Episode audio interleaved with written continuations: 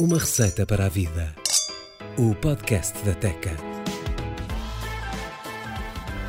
Ferva 350 gramas de massa de conchas em água abundante com sal. Para tal, use a função automática iQuick Boiling da sua placa Teca. Dois minutos antes do tempo de cozedura indicado, acrescente 300 gramas de brócolos. Escorra, reserve numa taça a água da cozedura e lave o preparado com água fria.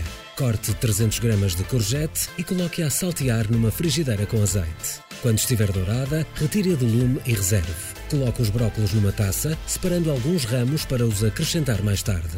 Esmague-os com 10 gramas de levedura de cerveja, um dente de alho muito picado e parte da água da cozedura da massa. Mexa até conseguir obter uma massa uniforme, embora com pedaços. Numa frigideira, aqueça azeite e salteie a casca ralada de um limão para retirar todo o seu aroma. Quando o limão começar a dourar, acrescente a massa e salteie.